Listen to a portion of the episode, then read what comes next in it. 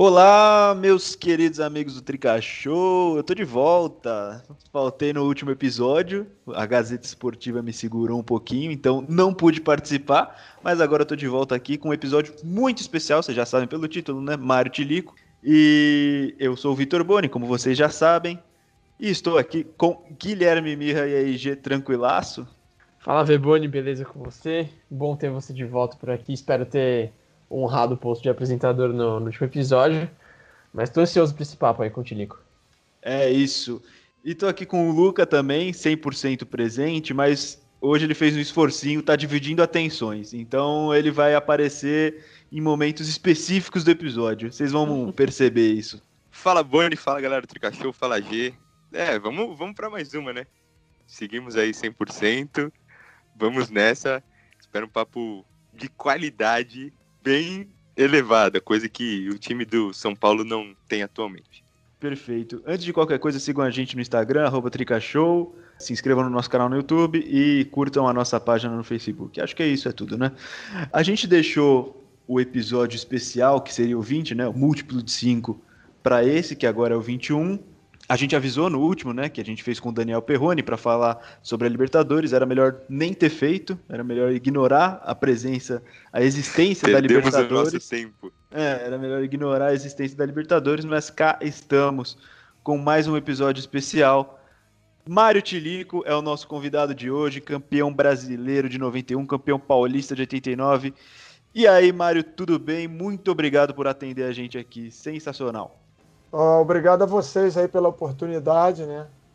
É, eu sempre estou sempre muito feliz quando eu tenho a oportunidade de participar, né? De falar do São Paulo, falar dos títulos, da história, do tempo que eu passei no clube, né? E, e da minha passagem, né? Porque é, todo jogador ele sempre sonha em ter uma passagem em time grande e, e deixar marcada, né? E ficar para a história. E graças a Deus isso aí eu consegui junto com os companheiros, né? E ficamos para a história do clube, mas é sempre um prazer estar falando com vocês eh, sobre o São Paulo. Vamos começar então pela sua chegada. Você chegou no São Paulo em 88, né? Com a difícil missão de substituir o Miller, que tinha saído para o futebol italiano, e com uma das transferências mais caras do futebol brasileiro na época, né? Como foi isso para você? É verdade. Na época a gente não tinha essa, essa tecnologia que a gente tem hoje, né? Hoje a gente é muito mais fácil a gente conhecer os jogadores, né? De outros estados, né? Por exemplo, hoje é muito mais fácil você conhecer o jogador do esporte, do Náutico, do Botafogo da Paraíba, né? E assim vai.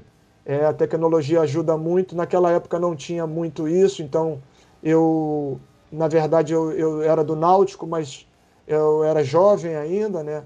Então não era muito conhecido, ninguém me conhecia, então é, a responsabilidade piorou mais ainda, né?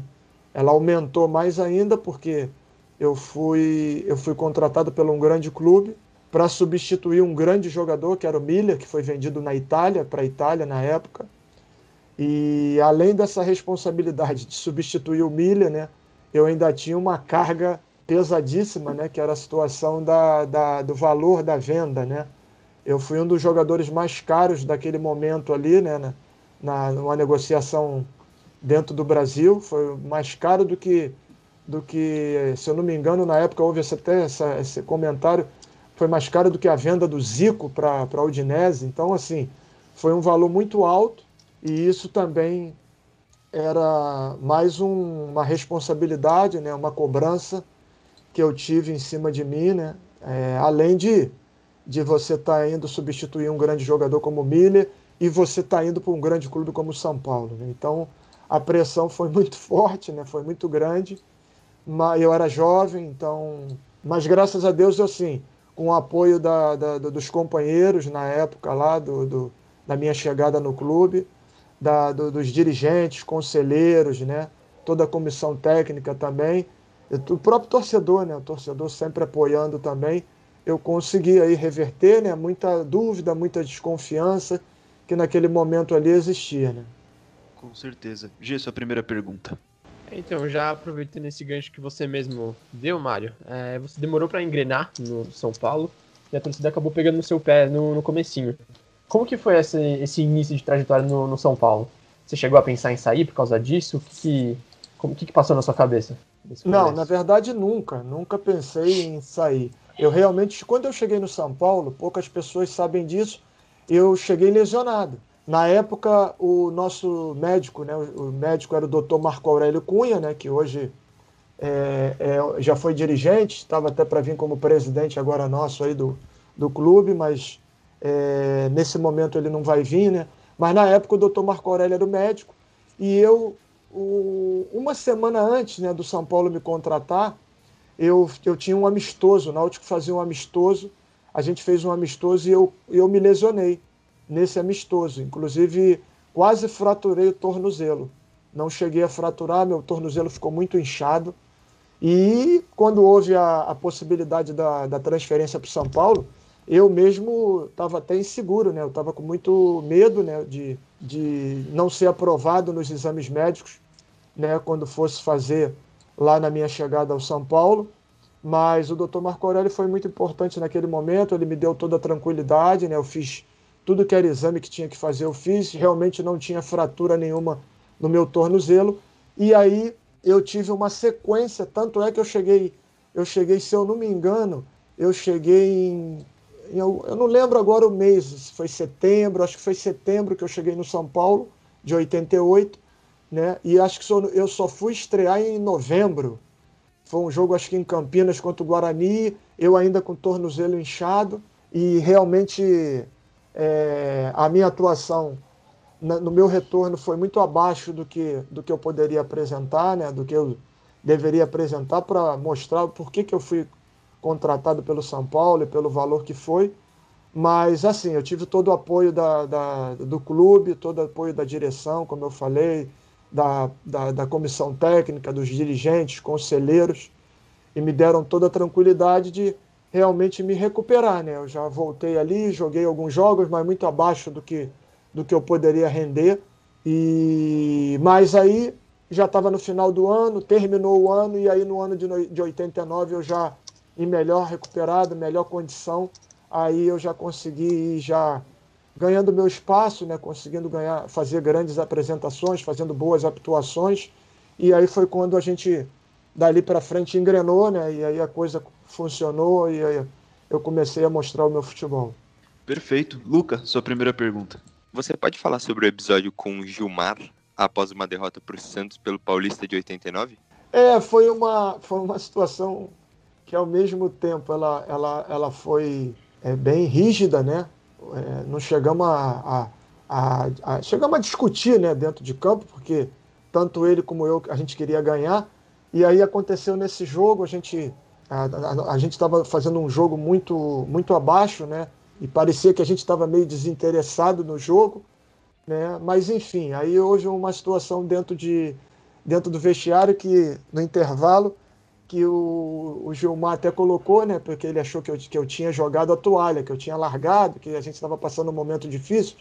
E aí ele fez uma cobrança para mim nesse sentido, né? Eu sempre me dei muito bem com o Gilmar até hoje. Tenho um respeito muito grande até pelo, pelo profissional que ele foi, pelo nome que ele sempre foi dentro do clube também, e pelo caráter dele, sempre foi uma pessoa muito direita, é, e a gente sempre respeitava muito o Gilmar. Né? E aí naquele jogo ali, a gente estava querendo ganhar o jogo, e ele, no intervalo, ele, ele me cobrou, ele veio me cobrar, falou, ah, Tilico, tá, tu já largou, já abandonou o barco, que não sei o que tal. E aí naquela hora ali eu, eu, eu também estava. É, é, a gente estava tentando fazer o melhor e não estava conseguindo. E aí eu respondi para ele, né? Eu falei, não, aqui ninguém largou não, ninguém jogou toalha não. Se tu pensa que jogou toalha, então tu vai ver agora daqui para frente. E aí, e aí a coisa dali para frente, a gente começou a vencer, vencer, vencer, e eu fazendo gols importantes, mas assim, foi uma foi uma situação que foi mais naquela naquele âmbito de cobrança, né? A gente sempre tinha um respeito muito grande.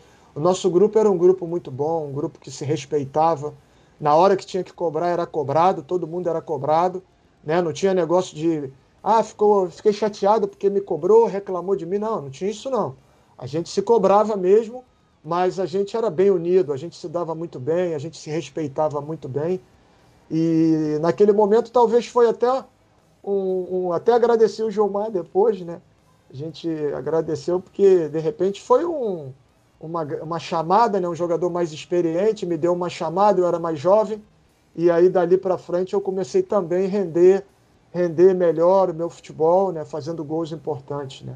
É, nessa campanha você falou, você foi importante, foi decisivo em vitórias como contra a Inter de Limeira, jogos contra Guarani, Bragantino. E para você, qual que é a sua maior lembrança desse título de 89?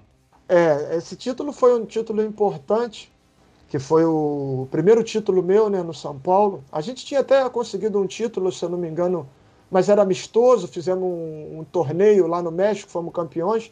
Mas é campeão, né? Campeão é campeão. Nós fomos, fizemos um torneio lá, então depois a gente teve esse título também, de 89. E foi o primeiro título meu, né, pela, com a camisa do São Paulo, jogando, fazendo gols importantes. Mas naquela trajetória ali, ficou um gol marcado, né, um gol até. É, foi um jogo que ficou marcado, e nesse jogo eu fiz o gol, que, que foi aquele gol que até muitos falaram que foi um gol espírita, né? Se eu não me engano, foi o gol da semifinal, né? Semifinais, se eu não me engano, foi em Bragança Paulista o jogo. E aí foi uma jogada que uma bola lá, lá do escanteio quase, eu, eu fui fazer um cruzamento, né? E a bola entrou lá na, na gaveta, né? Então era um jogo difícil, era uma semifinais, se eu não me engano, do Paulista. E aí aquele gol realmente ficou marcado também, né? Todo mundo fala daquele gol, né? o, gol espírita ficou marcado mesmo. É verdade. G. É, dois anos depois disso, com o Tele, você foi reserva em parte da campanha do título do Brasileirão de 91, por causa da, das lesões e tudo mais. Mas você marcou o único gol das finais. E qual é a importância desse gol para você, assim, para sua carreira? É, como você falou, é, é no início, né, é, eu tive um problema de lesão. A princípio, no início da campanha, eu estava como titular né? E aí eu tive, se eu não me engano, eu acho que na véspera do jogo contra o Bahia, no Morumbi, eu tive uma lesão né, de muscular, tive uma lesão muscular né, posterior, e, e aí eu saí, fiquei fora do jogo, entrou o Macedo. E o Macedo entrou muito bem, entrou jogando bem, e eu fiquei fora alguns jogos. E aí, quando você trabalha numa grande equipe, né, num grande clube como São Paulo, você trabalha com grupos que você não só tem 11, né? Você tem um grupo de 26, 27 jogadores, 30 jogadores. E ali, qualquer momento que você der uma oportunidade, você pode perder a posição, dependendo da situação. E foi o que aconteceu. Fiquei alguns jogos fora. O Macedo entrou, ele entrou muito bem nos jogos, né? E merecia até manter-se como titular. E foi o que aconteceu. Quando eu voltei, eu voltei na reserva, né? Normal isso, uma coisa normal, até porque eu vinha acompanhando os jogos o Macedo vinha muito bem.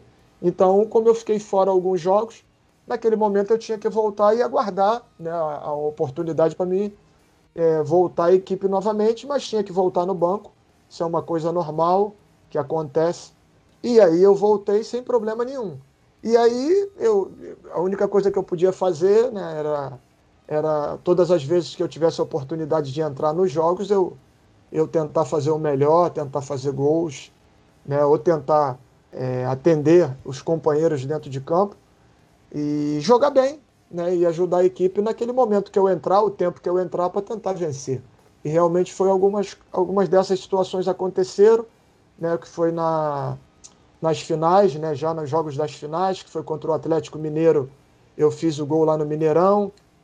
Nesse jogo eu entrei de titular porque o Milha não pôde jogar. Né? Então o Milha não pôde jogar e eu entrei como titular, fiz o gol, foi 1 a 1 se eu não me engano. O jogo de volta, se eu não me engano, foi 0 a 0 e aí a gente foi para a final contra o Bragantino. E aí também eu entrei no jogo, se eu não me engano, o Livelto sentiu uma lesão e aí eu entrei no lugar do Elivelto já no final do primeiro tempo e também contribuí, né, fazendo uma boa atuação e fazendo o gol do, do título que foi importante, mesmo não sendo titular, né? Mas o grupo, um grupo como tu jogar no São Paulo, nem sempre você vai ser titular, né? Porque São Paulo é um grande clube, é uma grande equipe, e com certeza sempre vai ter um grupo forte, um grupo que em qualquer momento qualquer um tem condição de ser titular ou reserva e tem que aguardar e tem que tentar sempre fazer o melhor o tempo que você jogar ou entrar durante as partidas. E o gol, esse gol contra o Bragantino também foi meio chorado, né? A bola bate no travessão, é. volta no Miller, o Miller fura e a bola sobra para você para você mandar para dentro, né? É verdade. E aquela bola ali, rapaz, eu sempre eu tive a oportunidade até de, de participar em, em outras lives até.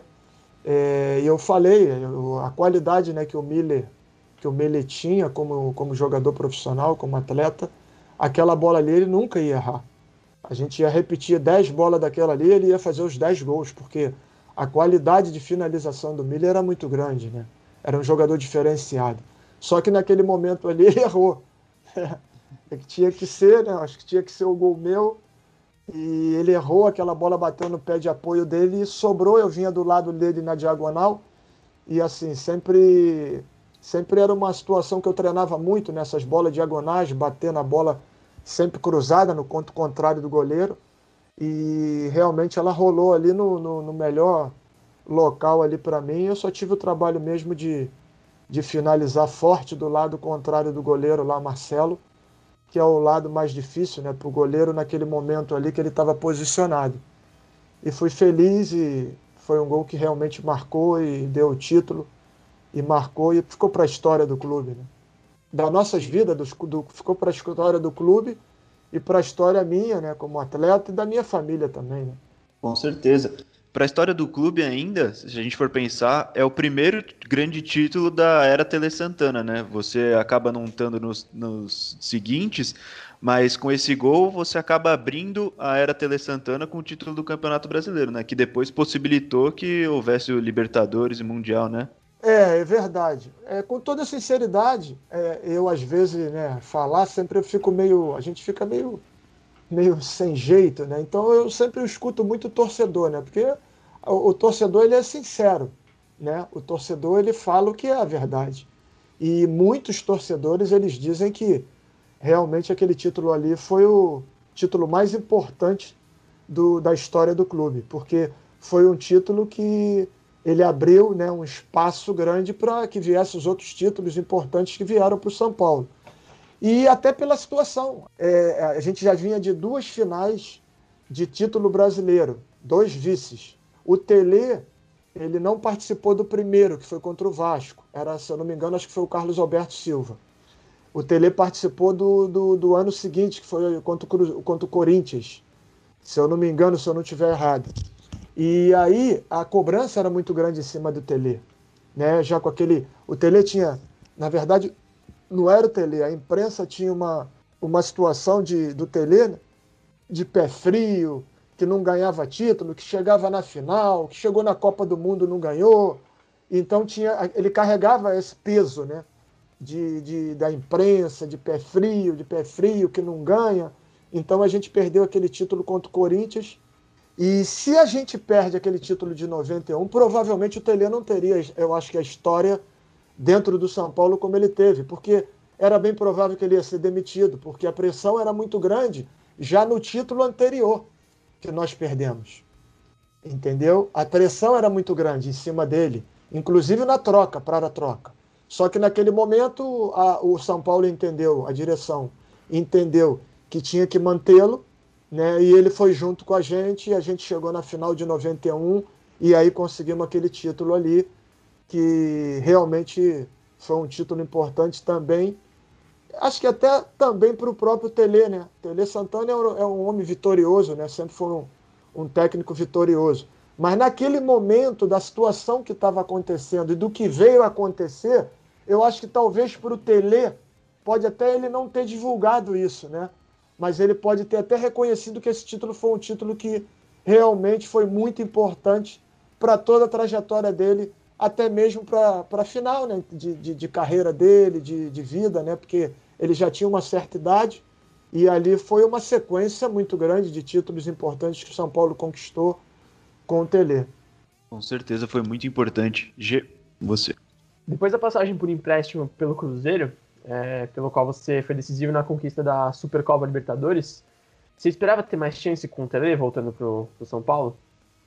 É, na verdade, eu, eu quando tive a oportunidade de, de me transferir para o Cruzeiro por empréstimo, é, eu, eu foi pelo fato de, primeiro, eu, eu vinha como, como uma opção, né? eu não vinha como titular. Né? Então eu tinha já conquistado um título importante com o clube, com o São Paulo, e é, é, não era uma simples contratação para o Cruzeiro. Né? Quando o Cruzeiro veio me contratar, é, eles vieram atrás de mim com o pedido do treinador, que foi do seu Enio Andrade. O seu Enio Andrade pediu a minha contratação e eles vieram, quando vieram me contratar, eles colocaram na mesa que eles estavam me contratando e iam fazer um esforço grande para me levar, porque era pedido do seu Enio Andrade, do treinador, e também pelo fato da disputa da competição. Era uma competição internacional que o Cruzeiro estava disputando e era uma competição importante para o clube e eles queriam realmente é, conquistar esse título, que era da Supercopa da Libertadores do, de, dos campeões, dos campeões da Libertadores. Então, é, o que me chamou atenção de, de, da minha transferência foi também e uma, um, mais um desafio, né? Que era disputar essa competição. Eu tinha duas competições para disputar. Era a Supercopa dos Campeões da Libertadores e o Campeonato Estadual Mineiro. Só que a prioridade, realmente, sem desrespeitar o Campeonato Mineiro, que é importante também, mas era a Supercopa. Né? Então, isso foi também um, um motivo é, da minha ida, né? um desafio, era mais um desafio, e eu fui é, com esse desafio, né, de chegar lá e tentar chegar lá, fazer um grande campeonato né, e conquistar o título, é, um título internacional para o Cruzeiro, que faria, fazia já 16 anos que o Cruzeiro tinha conquistado o último título internacional, que se eu não me engano tinha sido em, em 75. Né? Então isso foi um desafio para mim. Eu acreditei na, na, na, no meu potencial também de, de, de tentar chegar lá e, e, e, poder responder pela expectativa deles da minha contratação. Né? Tanto é que quando eu cheguei lá na, na minha apresentação, pô, foi uma festa, a torcida do Cruzeiro lotou lá a sede do Cruzeiro, me carregaram no colo, sem antes eu ter jogado. Então era mais um motivo ainda, é mais uma carga pesada para ter que jogar. Mas a, a, a, o assédio deles lá, a minha, a minha apresentação lá foi realmente foi incrível. O torcedor cruzeirense me, me recebeu com muito carinho e com muita expectativa de chegar lá e, e dar um retorno, né? Que foi o título que nós conquistamos. E graças a Deus mais uma vez, né? Deus sempre me abençoando e eu fazendo os gols importantes. Na final eu fiz os, os dois últimos gols que deu o título no Mineirão lotado lá com mais de 100 mil pessoas e realmente foi uma festa que marcou e que foi para a história do clube e da minha vida também. Mas aí na volta para São Paulo, você teve algum tipo de atrito com o Tele? Ou... Não, aí realmente aconteceu a minha volta, né? Eu voltei para o Cruzeiro, só que, é, na verdade, lá atrás, no jogo do Atlético Mineiro, no jogo, vamos, vamos, vamos voltar lá nas, nas quartas de final, se eu não me engano contra o Atlético Mineiro, o primeiro jogo era lá, que foi o jogo que eu fiz o gol. E nós fizemos um treino na semana coletivo e o Miller não ia jogar. E naquele momento, naquele momento eu via, eu via a minha oportunidade de jogar, né? Até porque a posição não mudava muito. Era de atacante ali, quando saiu o Miller eu entrava, quando eu entrava saiu Macedo, então a gente sempre estava revezando por ali. E aí naquele momento ali é, e isso, e isso antes, o Tele sempre vinha conversando comigo. Mário, tranquilo, você é um jogador importante, você agora aguarda a oportunidade e tal. Professor, estou tranquilo. O que o senhor precisar, eu estou por aqui para ajudar o clube e ajudar o senhor. E eu vou aguardar a minha oportunidade. Quando ela aparecer, eu vou tentar segurar ela. E aí, naquele jogo, o Miller não jogou. O Miller, o Miller teve um, um, uma lesão o Miller teve uma lesão e aí o Miller não jogou. E aí naquele momento, a gente, naquela semana, teve um coletivo. E eu imaginava de ser. Tudo que aquilo Tele falava comigo, eu estava vendo. Falei, agora que é minha oportunidade. O Miller não vai jogar. O Tele vai me botar para me jogar, que é a minha oportunidade, que é para mim entrar. E aí, a gente, quando foi fazer o coletivo, ele não me botou. Ele, inclusive, escalou o Flávio, que era volante. E eu não tinha nada com o Flávio, não era nem por, por um problema de posição, porque o Flávio hoje é meu compadre, eu sou padrinho até do, do, do filho do Flávio, a gente se dá muito bem, né? A gente é como irmão até. E não tinha nada a ver com o Flávio, tinha a ver com a, toda essa história que eu te contei, que era aquela possibilidade que eu estava guardando. E aí, quando a gente fez o coletivo, ele distribuiu os coletivos e me deu do, de reserva. Aí eu fiquei muito chateado, muito triste, assim, né? Fiquei muito triste. E, e aí começou o coletivo, eu comecei o coletivo, só que aí chegou um momento que eu parei ali, tirei o, tirei o colete, coloquei o colete lá e fui embora. Na verdade, hoje eu não faria isso, né? Eu era jovem. Durante o jogo? Tinha... Não, durante o treinamento, durante o coletivo. Uhum. Durante o coletivo. E aí teve uma hora que ele ficou me procurando. Ele falou, ué, cadê o Tilico? Cadê o Tilico? Cadê o Tilico? Aí o, os jogadores falaram, ó, oh, professor, ele saiu. Ele saiu, foi pro vestiário. Foi uma situação que hoje, né? Hoje, claro, eu era mais jovem, né? Realmente foi uma atitude que hoje, se eu tivesse que fazer, eu não faria, né? A gente, tudo é idade, né? A gente sempre, em alguns momentos, pela idade, a gente, a gente comete algum erro. E realmente ali eu cometi um erro.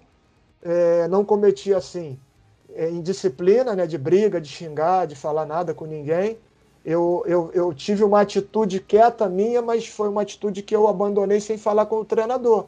Eu podia até falar com ele, professor, eu não estou bem, eu estou saindo aqui, né? Mas eu não comuniquei a ele. Então ficou assim, uma situação muito chata, né? Mas tudo bem, eu fui embora, fui, peguei, troquei de roupa, fui para minha casa. No dia seguinte, é, teve uma reunião, teve uma reunião porque os jogadores pediram, né? Pediram que eu é, voltasse a, a, a, a, treinar e tudo tal. Aí, junto do Tele, é, a, direção do, do, São Paulo fez uma reunião com o Tele e me chamaram né, na reunião. Aí eu fui na reunião, já um pouco mais de cabeça fria. Cheguei lá, pedi desculpa a ele, falei, professor, primeiramente eu queria lhe pedir desculpa, tal, tal, porque realmente eu saí do treino, foi uma situação meio desagradável, mas o senhor me desculpa, tal. E depois, perante os atletas lá, porque já tinha tido um, um churrasco antes, né? Naquela semana, no mesmo dia do, desse fato, teve um churrasco dos atletas só, que a gente sempre programava uma vez ou outra tal.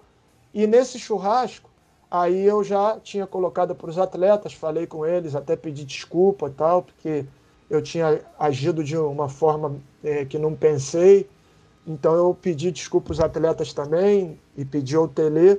E aí nessa reunião que teve, aí eu fui integrado novamente naquela mesma semana, mesmo dia. Isso foi numa quarta, na quinta teve a reunião, eu fui integrado na quinta, na sexta teve um coletivo.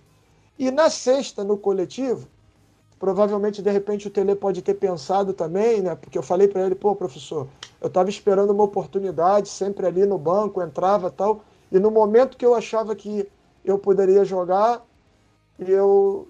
Só me desculpa, mas eu tive um baque, eu estava me preparando até para jogar.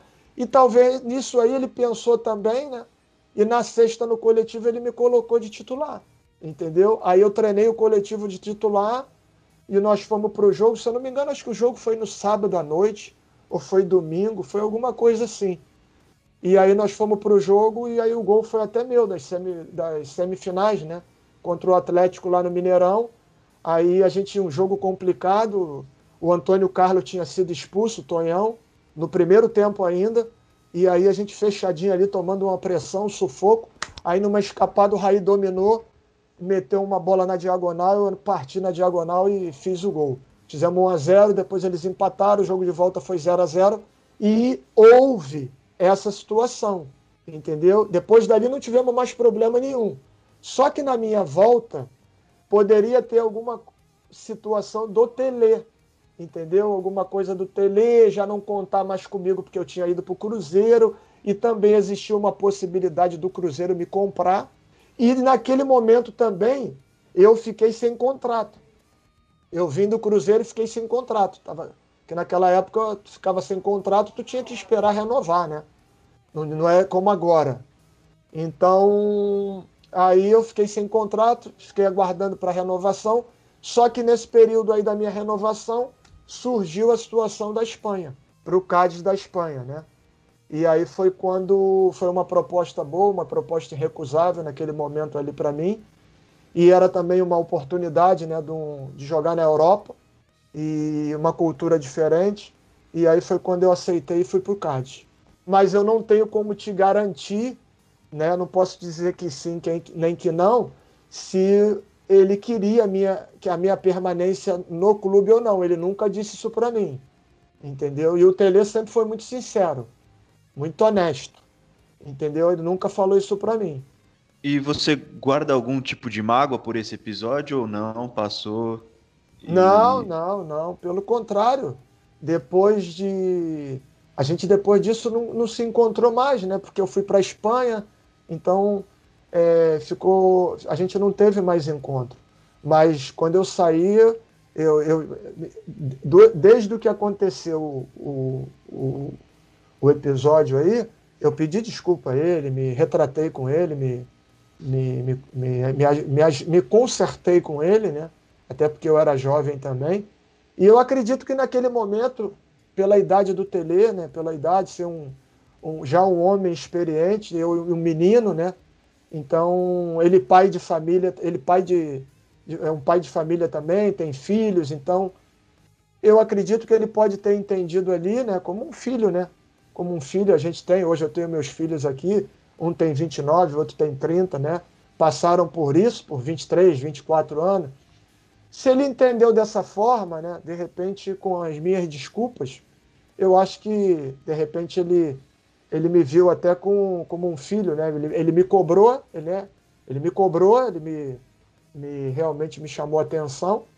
E quando você trabalha com jovens, às vezes você chama atenção, né? treinador sempre ele é tudo, né? Psicólogo, é pai, né? Ele é administrador, psicólogo, é, ele é tudo, né? Então a gente, eu imagino que não tenha tido entre nada, não ficou nada entre a gente. Eu particularmente não tenho nada não tive nada depois, até porque eu segui né, outro caminho, né? Sim, com certeza. E você falou dessa passagem pela Espanha, né? 92 você vai para o Cádiz, aí vai para o Marbella e depois vai para o Atlético de Madrid, mas já em 94 volta para o Brasil, né? Para o Fluminense. Você gostaria de ter tido mais longevidade no futebol europeu? E se sim, o que você acha que faltou para isso acontecer?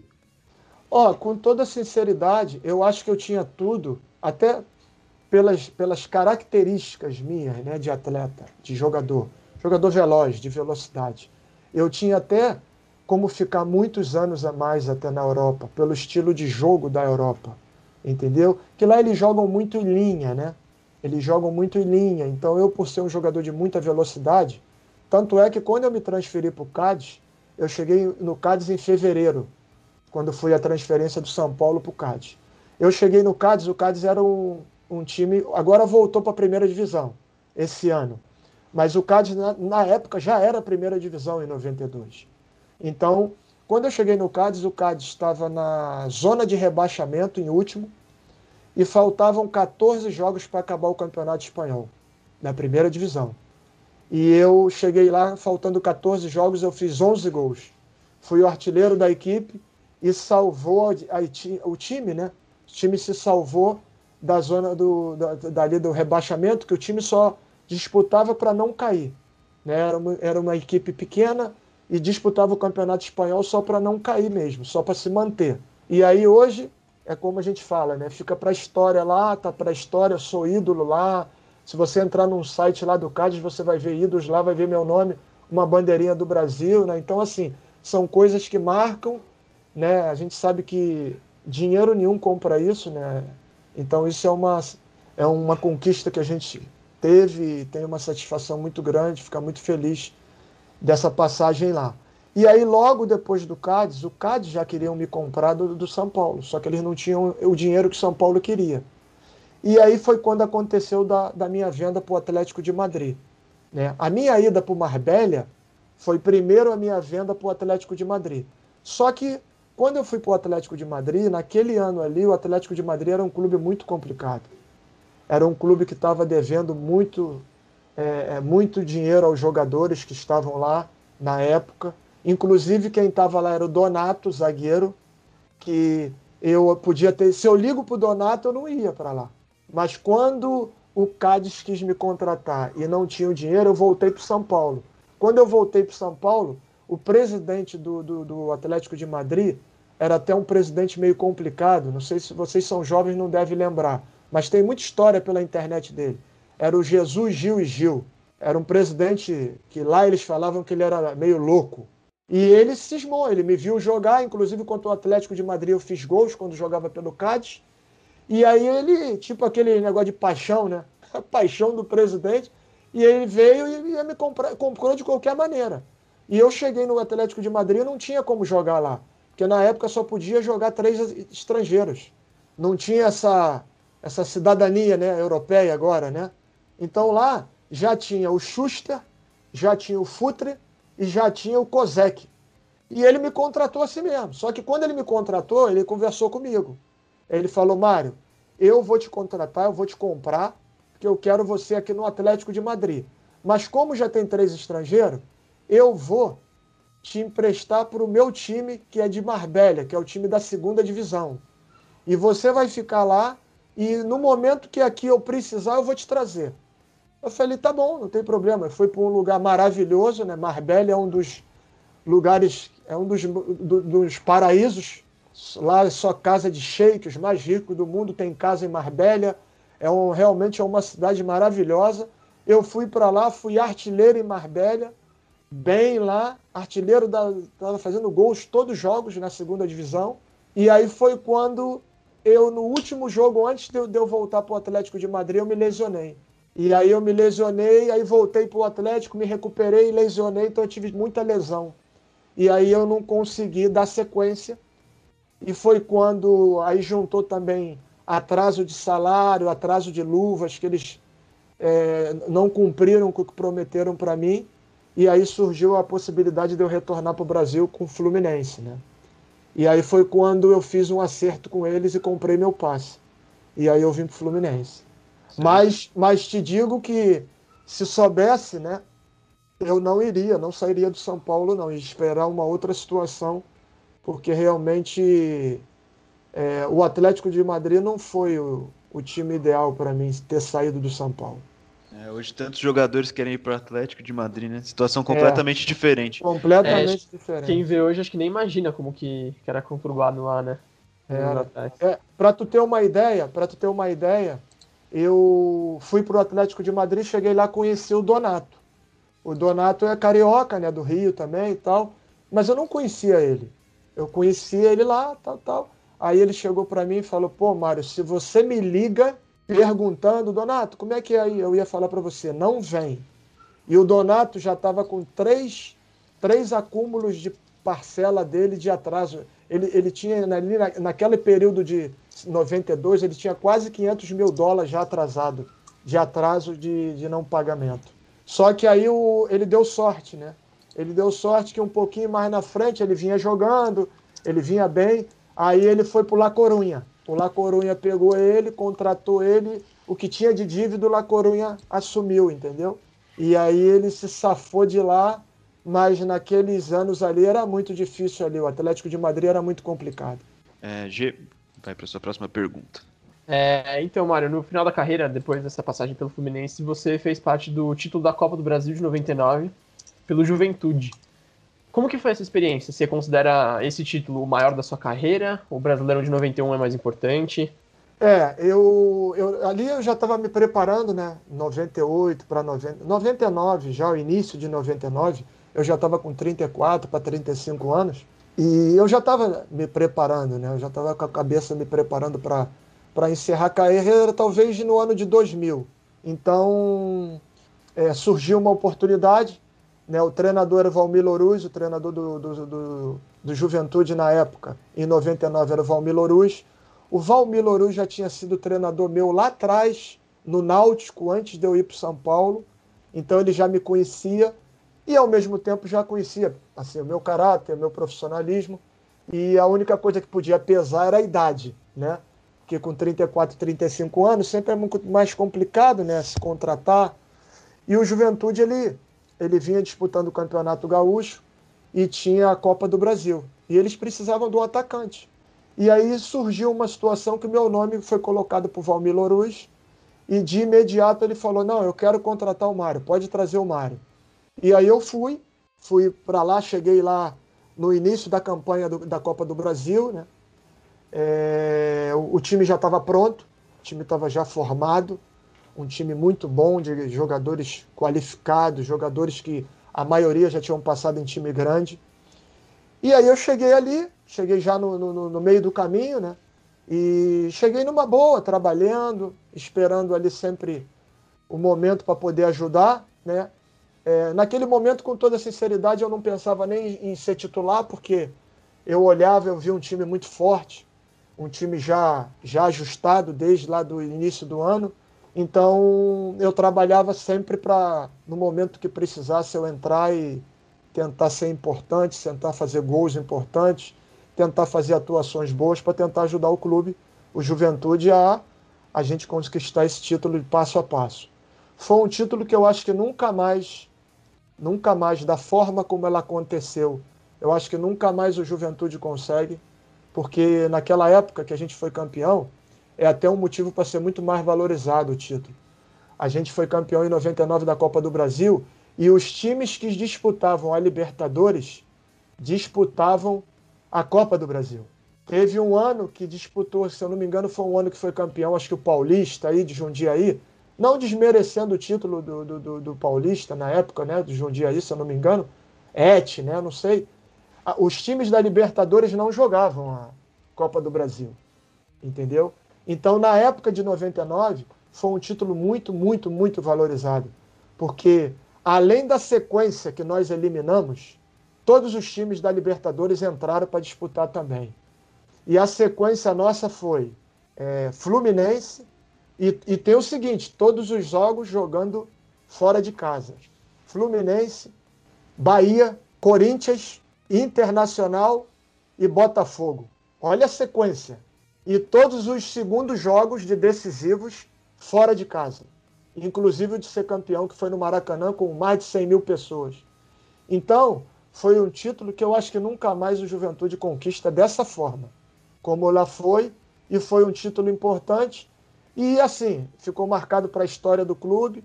Eu também lá, né, os dirigentes até hoje me ligam, porque teve gol, o gol importante contra o Bahia, né? Foi um gol que a gente estava sendo eliminado, segundo jogo lá. Eu fiz o gol no Jacone e fiz o gol lá, de empate. A gente estava sendo eliminado lá 2 a 1 e o empate ia para os pênaltis. E aos 43 do segundo tempo eu fiz o segundo gol, empatamos, fomos para o pênalti, passamos do, do Bahia na Fonte Nova, lotada. Então, assim, são títulos que marcaram, né? Fica marcado. E realmente foi um título que eu não esperava. Agradeci muito a Deus por isso. Eu acho que era um presente de Deus aí no encerramento da minha carreira, né? E aí no ano seguinte já eu encerrei a minha carreira. E por esse título ser tão assim inesperado, uma, um, um feito tão grande pelo Juventude, você considera ele o maior da sua carreira ou o brasileiro de 91 ainda ocupa esse posto? Não, a gente sabe que todos os títulos são importantes, cada um tem a sua valorização.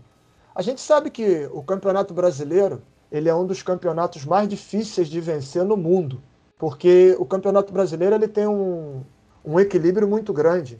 Agora a gente está tendo um pouquinho de equilíbrio também, mas mais para baixo, né? Mas naquela geração minha ali, naqueles anos 90, 80, o Campeonato Brasileiro era no nível que qualquer time podia ser campeão. Então, é um campeonato muito difícil. Então, assim, é, eu sempre digo que todos os títulos que eu conquistei nesses clubes, eles sempre, todos são muito importantes, cada um com a sua valorização mas a gente que a gente sempre que, que, que vocês são torcedores, a gente que trabalha em futebol, a gente sabe que quando você ganha um título, da forma como nós ganhamos no Juventude, eliminando grandes equipes do futebol brasileiro, como aconteceu, esse título ele se torna ele, muito assim valorizado, né? Por quê? Porque você ganhar título num time grande é obrigação. Eu vejo isso como obrigação. Se você vai ganhar ou não, é, é outra coisa. Agora, tu chegou e vestiu a camisa de um time grande, tu tem que ganhar título. Tu tem que ganhar, porque tu tá num time grande, um time que dá todas as condições, contrata os melhores jogadores, e aí você tem que sempre pensar em ser campeão, né? Mas a gente sabe que ser campeão, mesmo num time grande, não é fácil. Então, assim, eu classifico esses dois títulos, esses títulos o da Supercopa da Libertadores, né, também foi muito importante. Então, assim, é, eu classifico todos eles como importantes. Claro que cada um com a sua valorização. Um do Campeonato Brasileiro, um, um da Copa do Brasil, que é uma Copa que é eliminatória, é um campeonato diferente de um campeonato brasileiro. A Supercopa, que é eliminatória, também é diferente. Então, assim, é, eu classifico como todos importantes, cada um com a sua valorização. Né? Com certeza. G, quer fazer mais uma pergunta? É, você falou desses títulos aí, mas agora eu queria saber como que você avalia a sua passagem pelo São Paulo como um todo. Olha, com toda sinceridade, eu, eu, eu sempre avalio, eu vou te avaliar numa forma, numa forma positiva. Né? Eu acho que existia uma expectativa quando eu cheguei no São Paulo de um jogador desconhecido, um jogador jovem desconhecido que ninguém nem via jogar, muitos torcedores de São Paulo nem viu jogar na época antes de eu chegar para o São Paulo. Então eu vou te, eu, eu, eu, o que eu posso é, avaliar a minha passagem no clube é que foi uma passagem vitoriosa. Por quê? Porque eu cheguei num clube grande, jovem, um clube com o tamanho que é o São Paulo. São Paulo é grande. Nós temos muitos grandes no Brasil, mas é, tem cada um são grandes, mas cada um tem os seus tamanhos inferiores, né? A gente sabe disso. E o São Paulo é uma coisa fora de série. Tanto é que tu vê que às vezes tem jogadores que o sonho é jogar no São Paulo, porque ele sabe que quando chega no São Paulo é outro mundo, em todos os sentidos. Não é só chegar lá e jogar. Então, assim, eu classifico a minha passagem como uma passagem positiva, porque eu, dentro, dentro da expectativa que a gente sempre tem, né, quando chega um jogador num clube contratado e quando é contratado caro, é que ele venha dar resposta dentro de campo para a torcida, que ele tenha algo que o torcedor reconheça. Então, hoje, eu vou te dizer pelo que eu vejo do torcedor comigo, o carinho que tem eu vou te dizer que a minha passagem foi vitoriosa e que foi uma passagem que acho que todo torcedor são paulino gostaria que todos os jogadores que fossem contratados chegasse, passasse da forma como eu passei. Um jogador que ia para cima, um jogador que não tinha medo de jogar, um jogador que, que mudava o jogo, né? Tava um jogo morno, mas era, era uma arrancada, era um pique, era uma velocidade, era um drible. Então isso é que faz mover o torcedor na arquibancada. E pelo que é, é, eu escuto, que eu vejo o carinho do torcedor, eu acho que eles gostariam que assim todo, todo jogador que passasse tivesse né, um, um retorno como eu tive, inclusive de fazendo gols importantes nos momentos decisivos. Você mostrava que estava ali, né? E, e fazer gols importantes de título e de jogos importantes, de semifinais. Eu acho que isso o torcedor sempre espera, né, de jogador contratado quando ele vem. E isso é difícil, né? A gente sabe que é difícil. É, então, eu não vou nem te colocar nessa fogueira de falar do São Paulo atual nem nada, porque não quero que você se complique nem nada. Mas é uma característica, é, são características, na verdade, né, de não ter medo, de ir para cima, que a gente vê sumindo nos últimos anos, né? Então, a gente tá conversando com você, é o cara mais da, das antigas, assim, do São Paulo. É que a gente conversou, a gente conversou com o Renan, a gente conversou com o Ed Carlos, essa, esse pessoal de 2005, por exemplo. E todos eles falam do time, do grupo no qual eles estavam, com características que a gente não vê mais hoje. Não vê há muito tempo, inclusive. É, então... difícil, é difícil. Quando você bota a camisa do São Paulo, rapaz, com toda sinceridade, quando eu, quando eu, quando eu botava a camisa do São Paulo, né? Nós estamos falando do São Paulo, mas isso acontecia no Cruzeiro, no próprio Juventude, que era um time considerado pequeno, mas lá, lá para nós o Juventude sempre foi grande. Talvez por isso que nós conquistamos aquele título lá. Então, pô, cara, quando eu vestia a camisa do São Paulo, rapaz, eu entrava em campo e não, e não, não via, não. Eu ia, ia para cima, e, entendeu? Claro que a gente sempre respeitava os adversários, mas quando tu bota uma camisa de um time grande, cara, e tu entra no, num estádio com o teu torcedor, tu tem que se impor, pô. O teu, é o que a camisa exige, né? precisa. né? É, a camisa exige isso, entendeu? tu vai errar, tu, tu pode até errar, tu vai tentar, mas tu tem que mostrar ali que tu tem que se impor, pô. A camisa tu tem que representar ela de alguma forma, mas mais é, tipo abusado, né? Tu tem que ser abusado, entendeu? Tu não pode ser é, comum, entendeu? Porque, cara, senão o cara entra, o adversário entra ali, ele te respeita, pô, entendeu? Então, assim, hoje em dia é, depende muito, né? Depende muito do, dos jogadores, depende muito da linha de, de, de raciocínio também dos treinadores que passam, né? Então isso depende muito. Entendeu? Eu vou, eu vou te dar um, um pequeno exemplo. Né? O ano passado eu, tava, eu, tava, eu trabalho como treinador. Ano passado, guardando as devidas proporções. O ano passado eu estava numa, numa equipe chamada Costa Rica, uma equipe do interior do Mato Grosso do Sul. E eu fui para disputar, vou contar bem rápido, reduzir para ser bem rápido. Eu estava disputando uma competição que era a Copa Verde, era uma competição nacional. O hum. Costa Rica nunca, nunca disputou essa competição. O Costa Rica nunca chegou numas, numas semifinais, quartas de final do campeonato estadual, que é o Sul Mato Grossense. E aí nós fomos para essa competição, eles me convidaram, porque eu tinha feito trabalhos lá bons no ano anterior, no comercial, é, que eu tinha sido treinador lá. E aí eles me chamaram para ser o treinador da equipe. Só que eles me chamaram e falaram, Mário, nós vamos ter que montar uma equipe local, tal, tal, tal, sem pouco dinheiro, tal. Tudo bem, vamos embora para a competição. Nós entramos na competição e, enfim, nós chegamos nas quartas de final da competição. Aí pegamos o Cuiabá. Cuiabá, Série B do brasileiro. Cada jogador ali do Cuiabá em torno de 50 mil, 60 mil salário mensal. O meu, o meu time, um time local de bons jogadores, jogadores qualificados, só que é, a gente só recebia porque, por passagem. Só que aí uma vez o, o jornal da capital lá eu, diário, diário de, de, de, de, Mato Grosso, do sul do Mato Grossense, foi me fez uma entrevista. A menina me fez uma entrevista. Ela falou: Mário, agora é o Cuiabá, Série B, é, os jogadores de alto nível, tal, tal, tal, tal. Como é que vocês estão? Vocês não estão preocupados, com medo, tal? Aí eu virei para ela e falei assim: olha só, a gente respeita. Só que quando a gente tem medo de perder, a gente perde a vontade de vencer e enterrei com ela. E eu falei: nós vamos jogar para vencer.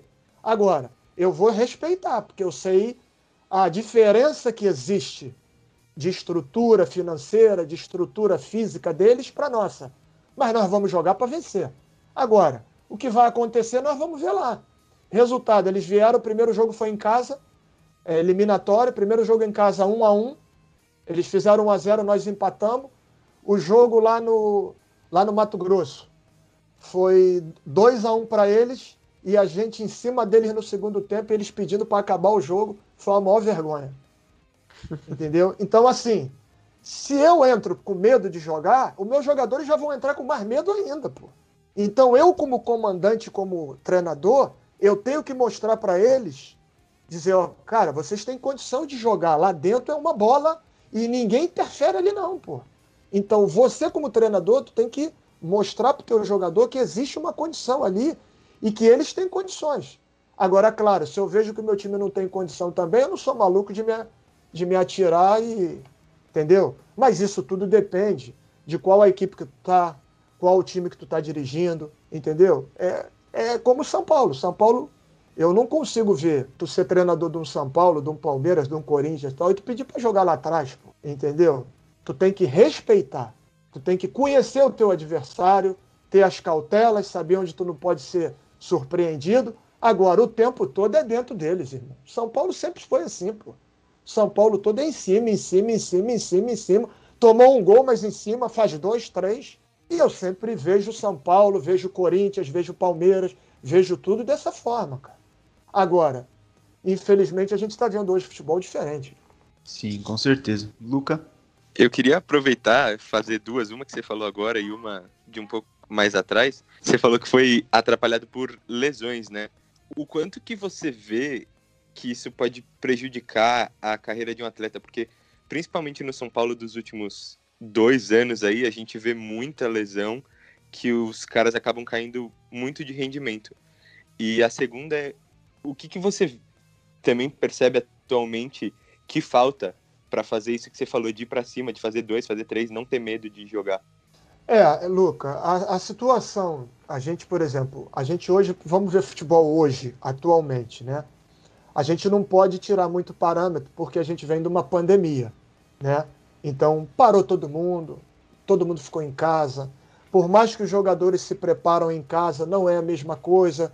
Trabalharam ali um mês, pouco tempo para voltar aos campeonatos. Então, enfim, vamos tirar agora. Mas geralmente, quando você monta uma comissão técnica, existe você, é, o clube, né, os dirigentes, quando contratam um treinador e uma comissão técnica, existe um, um, um, uma coisa que ela tem que ser muito avaliada. Você tem que ter muito cuidado com a comissão técnica que tu está contratando e com o preparador físico que vai ser o teu preparador físico do teu clube, entendeu? O que eu posso te dizer é que dependendo do, da pré-temporada, daquele planejamento de trabalho para iniciar um campeonato, tal, tal, tal, tal.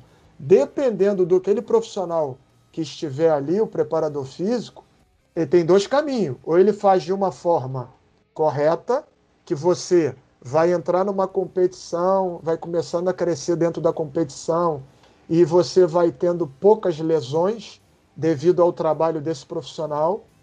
Em alguns momentos, até poucas lesões tem, quase nenhumas. E dependendo do profissional que você tiver, você começa um planejamento de trabalho todo errado e você, pelo caminho, começa a lesionar todo mundo. Tanto é, você já deve, vocês são jovens, vocês já devem ter visto que quando começa a lesionar muito jogador, a primeira cobrança que vai em cima dos preparadores físicos. Por quê? Porque isso depende muito do planejamento do trabalho do preparador físico. Entendeu? Então, assim, quando se tem muita lesão, tem alguma coisa errada. Não é para se ter tanta lesão. Ainda mais quando tu tem um planejamento, um tempo para você preparar a equipe. Pós-pandemia, se a gente for falar agora pós-pandemia, beleza, pode acontecer porque a coisa foi meia corrida, atropelada. Aí tu tem que queimar etapas de trabalho, entendeu? E nesse risco de queimar etapas de trabalho, você pode ter problema na caminhada e ter lesões. Agora, quando você tem um planejamento de dia, de pré-temporada tal, isso tem que ser muito bem feito e a tendência é você não ter tanto problema de lesão, não. Entendeu? A lesão, ela acontece? Acontece. Mas quando é lesão muscular, muita lesão muscular, é problema. É problema e aí tem que rever o trabalho que está sendo feito lá na parte é, da preparação física dos atletas. Né? A outra pergunta, desculpa, Luca, que tu me perguntou. Era em, em relação a como que você vê nos dias de hoje, porque você falou que São Paulo, Corinthians, Palmeiras vai de para cima, de tomar um, fazer dois, três, e a gente não vê isso acontecendo hoje em dia. É, o que, que você acha que falta? Você acha que é uma coisa do time, dos jogadores, das características de cada um? É, o que eu, o que eu, o que eu analiso, o, o Luca, é o seguinte. É, eu tenho uma linha de raciocínio, que é essa que eu falei para vocês. Eu acho que time grande, time grande é time grande, tem que jogar para vencer. Sempre. Se você vai vencer ou não, é uma outra coisa. Porque é 11 contra 11. Tu vai entrar, vai disputar, o de lá também quer ganhar, beleza. Mas a tua linha de raciocínio para os teus jogadores tem que ser essa. Nós vamos entrar para vencer. E quando você entra para jogar com uma equipe, hoje com a tecnologia que a gente tem, você tem que se resguardar. Você tem que ter os teus cuidados. Você não pode sair entrando de qualquer maneira, sair jogando e tentando ganhar. Não. Você conhece o teu adversário, saber onde você tem que ter os cuidados, mas você a todo momento mostrar para ele que você quer vencer o jogo. Ele precisa ver isso de você. E isso a gente não tem visto muito. Entendeu? Isso não tem visto muito. Mas isso depende muito de, de cada treinador, depende muito, às vezes, do perfil do atleta. Porque é como você falou, na minha geração, é um perfil de atleta, um caráter que, que tinha dali para trás.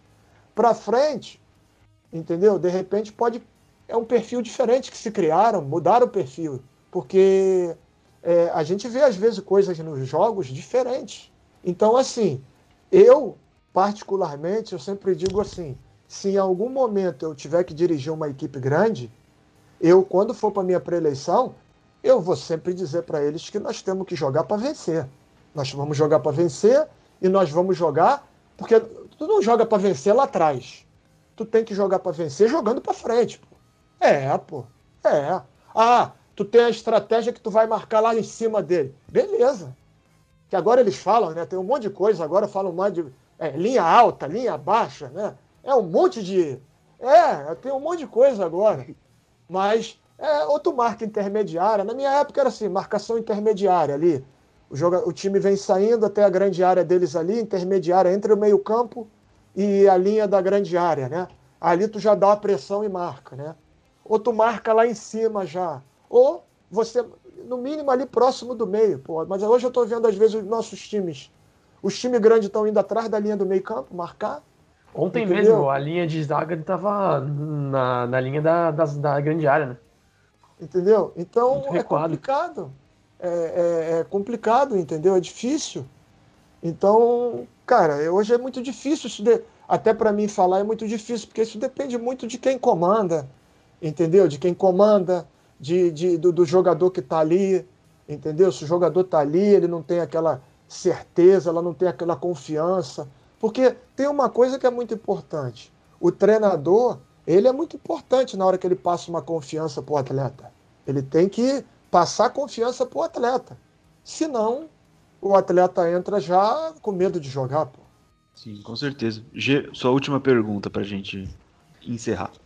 É, então, Mário, você, você mesmo acabou puxando esse, esse assunto aqui pra gente, então eu queria perguntar para você como que anda a sua carreira como treinador. Você falou um pouquinho desse, dessa sua passagem lá no, no Costa Rica, do no Mato Grosso do Sul. É, e eu queria perguntar também se você busca se espelhar no estilo de algum ou alguns treinadores que você pelos quais você foi treinado. Você foi treinado é, pelo Tele, é, foi treinado verdade, por vários bons treinadores. É, na verdade, a carreira de treinador é sempre uma carreira muito difícil, né? Como a de atleta também. Então eu iniciei minha carreira, não é, é fácil, né? É, é, muito difícil. Mas assim, graças a Deus, os clubes que eu passei, sempre consegui fazer trabalhos bons. Os últimos anos eu venho trabalhando, já dois anos seguidos, eu trabalho no Mato Grosso do Sul. Em 2018, 2019, não, desculpa, 2000, 2018, eu trabalhei, eu trabalhei no comercial, né, do Mato Grosso do Sul, que é uma equipe do estado grande, é mas com todas as dificuldades né, que tem as equipes que, que, de outros estados. Aí fizemos um bom trabalho lá. No ano seguinte, eu voltei para o comercial, que foi o ano passado, mas tivemos muita dificuldade, jogamos lá, chegamos às semifinais do campeonato e, infelizmente, é, os jogadores não receberam dinheiro. Né? Existia uma, uma, uma promessa, vai pagar, vai pagar, vai pagar. Os jogadores foram muito guerreiros até, eles abraçaram a causa e nós chegamos às semifinais. Eu acho que chegou onde tinha que chegar, porque tu não pode ser campeão sem receber dinheiro e o outro que paga em dia não chega. Né? Então eu, não, eu vejo futebol diferente. Por mais que eu queria passar ali nas semifinais, mas eu joguei contra uma equipe que paga em dia. Entendeu? Faz então, diferença, né? É, isso, isso nos dá um, como é que se diz? Nos dá assim, um pouco de conforto. Né? Mas é claro, a gente sempre quer ganhar, quer passar, quer ser campeão. Mas enfim, aconteceu isso. E aí, o ano passado, no meio do ano, aconteceu essa situação que eu te falei do Costa Rica. Que aí, devido ao trabalho que nós fizemos bons lá, eles me convidaram. Já é uma, uma equipe que tem uma estrutura boa, a prefeitura dá um suporte, tem o CT, tem alojamento. Então, assim, já tem uma estrutura boa essa equipe. E aí a gente fez essa grande campanha que ficou para a história do futebol sul-mato-grossense, porque nenhum time do sul-mato-grossense conseguiu chegar aonde a gente chegou, e para o clube também ficou para a história, né? Quartas de final era onde deu para chegar com uma equipe da Série B do Brasileiro. Então acho que a gente chegou num lugar, foi muito bem reconhecido por todos lá do estado, né, do clube também. E aí, é, no início do ano, eu tive uma oportunidade de. Eu tive um convite para assumir o Olímpia, da A3 de São Paulo. Só que, infelizmente, é, eu não conheci o clube. Assim, é, é, um clube muito complicado, presidente muito complicado, né? Quem conhece aí a história do futebol interior aí do, do, do, do de São Paulo e do, do Olímpia, né? É uma história que todo mundo conhece, é o Niquinho, o presidente ele é meio complicado, mas enfim, eu não tenho o que reclamar, fui muito bem tratado por ele quando cheguei lá, mas da forma como ele consegue consegue quer dirigir a equipe dele, né, o clube, é, vai de encontro a alguns algumas coisas que eu penso que é errada no futebol, né? Então acabou que o campeonato não começou devido à pandemia também. Aí a gente se desligou de lá, eu me desliguei de lá, e aí entrou a pandemia, parou tudo, aí agora a gente está nesse aguardo aí de, de retomar, retomar, né? Eu estou em contato com empresários, com pessoas do futebol, e aguardando uma oportunidade de trabalho, né? Até mesmo, quem sabe, no São Paulo, na, como observador técnico, como categoria sub-20, sub-17, eu já até me coloquei à disposição uma vez do São Paulo, falei com o Raí, mas no, até o momento não, não teve oportunidade ainda, mas enfim, a gente segue aí aguardando para poder dar seguimento na nossa profissão. Né? Perfeito. Luca, ah, o Gemir, você quer, você quer completar, né? É, só para completar, é, se tem alguma inspiração, assim, algum treinador que ah, treinou sim. que você gostaria de, de se espelhar? Bom, eu, eu tiro, eu tive, eu tive uma escola boa. Né? Graças a Deus eu tive, eu sou um privilegiado, eu tive uma escola boa. Eu peguei é, Cilinho, Carlos Alberto Silva, Tele Santana, seu Enio Andrade. Eu tive um, essa passagem no próprio, é, no próprio Atlético de Madrid, que foi o Luiz Aragonês, né, que era um perfil de idade até próximo igual do Tele, do próprio seu Enio. Então, assim, eu aprendi muita coisa com esses aí. Né? Muita coisas, muitas coisas é, eu consegui é, tirar né, desses profissionais que eu trabalhei né, e a gente tenta colocar nesse nosso projeto aí de treinador. Então agora sim, Luca, a última pergunta. Então, você até acabou entrando um pouco nisso de São Paulo, é, mas falou de, de base, de observador. Eu queria saber se você tem algum planejamento, assim, se almeja mais chegar e treinar o time principal, não só do São Paulo, mas de algum outro time ali que você ganhou o título que foi importante na sua carreira como jogador, você tem esse tipo isso como objetivo da sua vida como treinador? Sim, Luca, com certeza sim. Só que é, é, no futebol, né, a gente sempre a gente sempre tem que ter um cuidado, né? Por exemplo, a gente sabe que o futebol, você, para mim chegar no profissional do São Paulo, como treinador principal do São Paulo, se você me perguntar se eu estou preparado, eu estou. Eu me preparei para ser treinador, que é diferente de ser jogador e ser treinador. Então eu me preparei. Hoje eu estaria sem problema nenhum. Só que fica inviável. Tu imaginando na minha casa, o Raí me liga aqui, me contrata. Tu imagina o baque que vai ser. Caramba, o Tilico, beleza, jogou, entendeu? Então a gente sabe que o futebol é assim. Aí precisa, de repente, para mim chegar no São Paulo direto, eu preciso talvez de repente estar num time da Série B, entendeu? Ou da Série C, disputando o Campeonato Brasileiro, ou da Série A, um time médio pequeno, entendeu? Ou tá no sub-17, no sub-20 de dentro do São Paulo, ou assistente técnico do profissional, entendeu? Que aí você vai pegando a escadinha, entendeu? A gente sabe que futebol é assim. Agora, claro, se fosse direto, para mim seria ótimo e para mim não teria problema nenhum. Porque se você me perguntar, mas Mário, tu estaria preparado? Eu te, te diria que estaria preparado sem problema nenhum. E para encerrar a nossa entrevista aqui, o Gemirra falou que não ia te colocar nessa bucha de falar sobre o São Paulo atual, mas eu queria uns comentários rápidos só, só para saber sua opinião. Um, sobre o trabalho do Diniz, e dois, sobre esse episódio do Daniel Alves agora com o Tantan, que causou um tumulto entre a torcida. Queria saber sua opinião sobre essas duas situações aí. É, a situação do, do Diniz, né? Por exemplo, o pouco que eu vejo, né? Eu falo como fora, né? Como um, como um torcedor. Eu vejo assim, eu vejo que o, o Diniz ele tem boas ideias. Tem um perfil do que a gente gosta, né? De, de um time que jogue, independente da gente ser agressivo ou não, mas é um time que sai jogando, que quando der para sair jogando, sair jogando, quando não dá. E assim, nada que. A única coisa que que assim não me agrada muito, mas isso é uma questão que tem que ser respeitada, que isso aí é de treinador para treinador, é quando a gente, quando eu estou vendo o jogo do São Paulo, eu estou torcendo muito e quer sair de lá de trás com a bola do goleiro e tudo marcado. O meu único desagrado com o que eu vejo às vezes dessa situação do São Paulo, do, do Diniz, é porque eu, eu tenho uma, uma, um aprendizado que é assim: quando dá para você sair jogando, ótimo, sai jogando de lá. Tem que ter qualidade para isso. Agora, quando não tem, não vamos correr risco. Porque aí, daqui a pouco, se torna uma irresponsabilidade. Porque se você sai ali, perde uma bola, toma um gol. Você lembra quando o Diniz era treinador do Audax, né? Era o Audax? Que quantas isso. vezes os times já sabiam, ia lá e roubava a bola dele e fazia gol.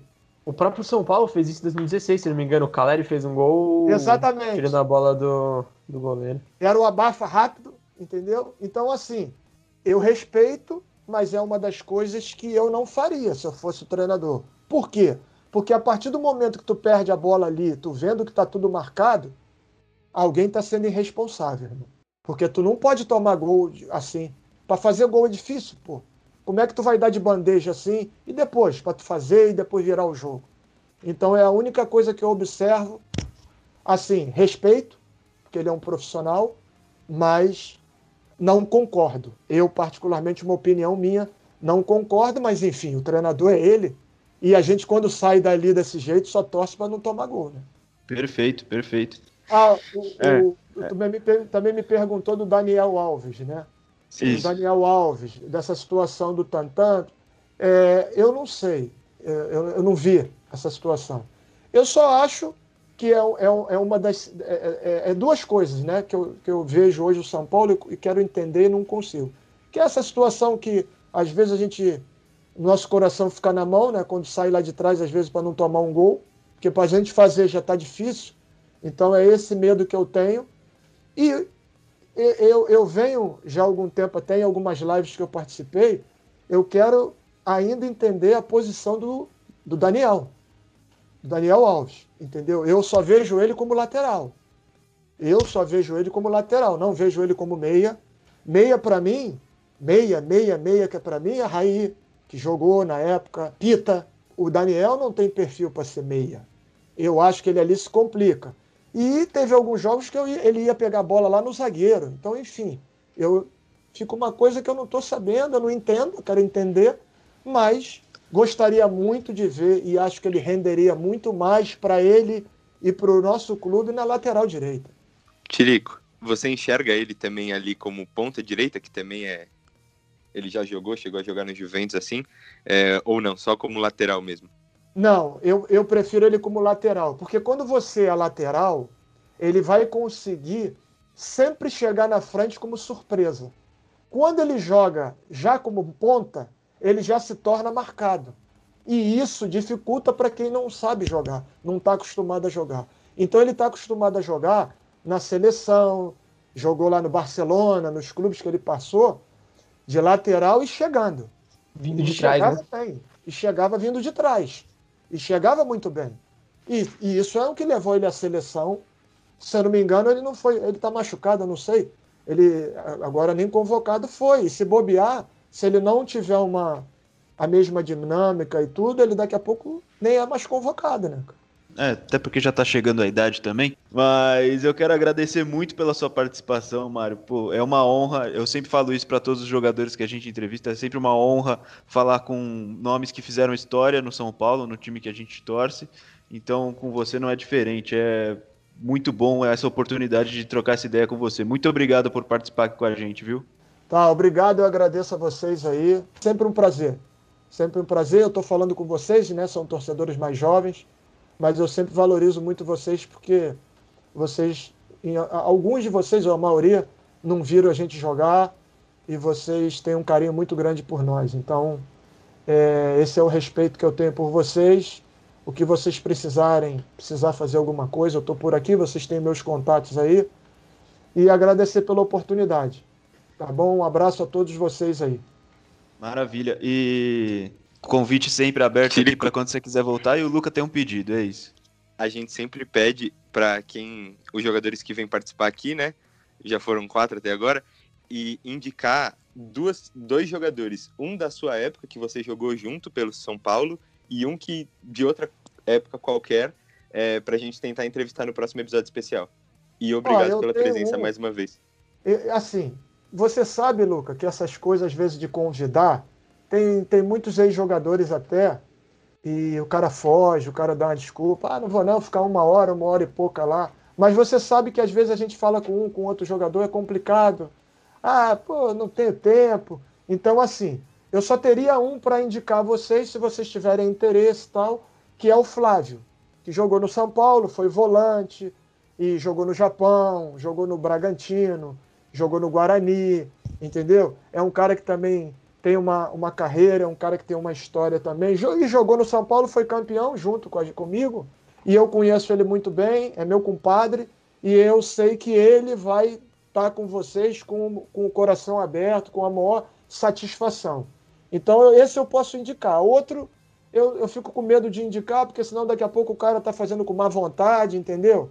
Aí o cara daqui a pouco tá, pô, vai demorar, e aí eu não, eu não, não eu prefiro não indicar. Eu, eu, o Flávio eu indico, se vocês quiserem, eu mando contato pro Luca. perfeito, perfeito. Hum, beleza. A gente agradece e vai tentar. Com certeza. Sempre bom ter nomes diferentes para a gente entrevistar aqui. Então, é. mais uma vez, obrigado, Mário. Sensacional o papo com você, viu? Tá Valeu. bom, obrigado. Inclusive o Flávio, o Flávio era o capitão do Juventude, né? Lá na, na Copa do Brasil, do Juventude, ele era o capitão, foi treinador depois, entendeu? Então, de repente, também tem bastante, jogou no Japão, né? São culturas diferentes, experiências, é, e é uma pessoa que é igual a nós aqui, vai atender vocês aí de coração aberto. Perfeito, perfeito. Vamos tentar. Eu vou, eu vou mandar o contato dele pro, pro Luca. Fechou. Beleza. Fechou. Tá bom? Eu nem cortei meu cabelo, agora eu vou ver se eu corto o cabelo e tudo. valeu então, Perfeito, pessoal. Valeu, Obrigado Mário. aí. Obrigado, Mário. Um abraço aí, vamos Obrigado. você aí pelo nosso São Paulão. É Sim. isso, é isso. Desiste não, não desiste não que vai melhorar. Convite sempre aberto para você aqui, Mário. Sensacional, tá bom. viu? Obrigado aí, rapaz. Obrigado. Que prazer estar com vocês aí. Um abraço. E esse foi o papo com o Mário Tilico, mais uma conversa super especial aqui que o Trica Show traz para vocês com nossos grandes ídolos do passado e com nomes relevantes da história do São Paulo. E aí, G, curtiu? Ah, foi bem legal, né? Um papo com o Tilico. Apesar dos títulos, também fez muitos gols importantes pra gente. Então, e foi muito legal conversar com alguém que fosse fora da, da galera de 2005, na turma de 2005.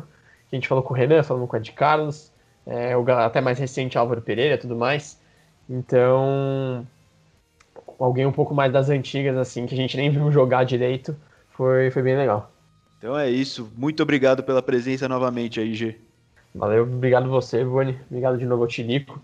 E obrigado ao Luca também. Vou até introduzir ele, roubar seu posto também, Boni, porque eu, eu, eu, gostei da participação do Luca hoje como o melhor estilo Paulo Henrique Ganso, né? Meio, meio sumidinho, mas aqui com a, com a tacada de sinuca de vez em quando. Só tapa de qualidade, né, meus amigos? G e Boni, obrigado aí pelo episódio que vocês conduziram maravilhosamente. E seguimos aí, o papo, o papo foi muito bom, rendeu várias aspas que a gente vai trazer lá no nosso Instagram, no nosso quadro de quinta, porque, né, falou umas verdadinhas que dói pro pessoal de hoje. E agradecer demais o Tilico, eu, eu fiz aquele ali, né, vai lá, volta aqui, mas foi fera demais, e é nóis, vamos para mais várias que venham entrevistas, e assim como o G, gostei muito, porque foi uma outra perspectiva do que a gente teve nas últimas entrevistas. É isso, perfeito. O Luca apareceu no começo e apareceu no final. No meio ali, se você procurar, você não acha ele. Mas tudo bem. foi, foi bem, gostei. É, você quero... até acha, eu só não sei aonde. Em algum lugar eu tava. Perfeito. Eu queria agradecer mais uma vez a Martilico e agradecer a todos que ouviram até aqui. Não se esqueçam de seguir a gente lá no Trica Show, que a gente faz a cobertura dos jogos, a gente posta os conteúdos relacionados aos podcasts e posta outros conteúdos para interagir com vocês. Além Instagram disso. E Facebook, né? É, isso, bem, no Facebook também. Claro. Isso, no Facebook também, que eu já ia chegar lá, que todos os nossos posts Insta do Instagram vão para o Facebook também. Então é basicamente a mesma coisa, só que em outra plataforma. E se inscreva no nosso canal do YouTube, que tem todos os podcasts, tem os vídeos de pós-jogo e tem a famosa, a famosa Jamie Huque, a pranchetinha. A pranchetinha de, do Tricataca, perfeito. Então. São Paulo, contrato Gemirra. é isso, analista, analista Gemirra no São Paulo Futebol Clube, eu apoio. Então é isso, nos acompanha nas redes sociais. Tamo junto, até a semana que vem, até o próximo episódio e tchau!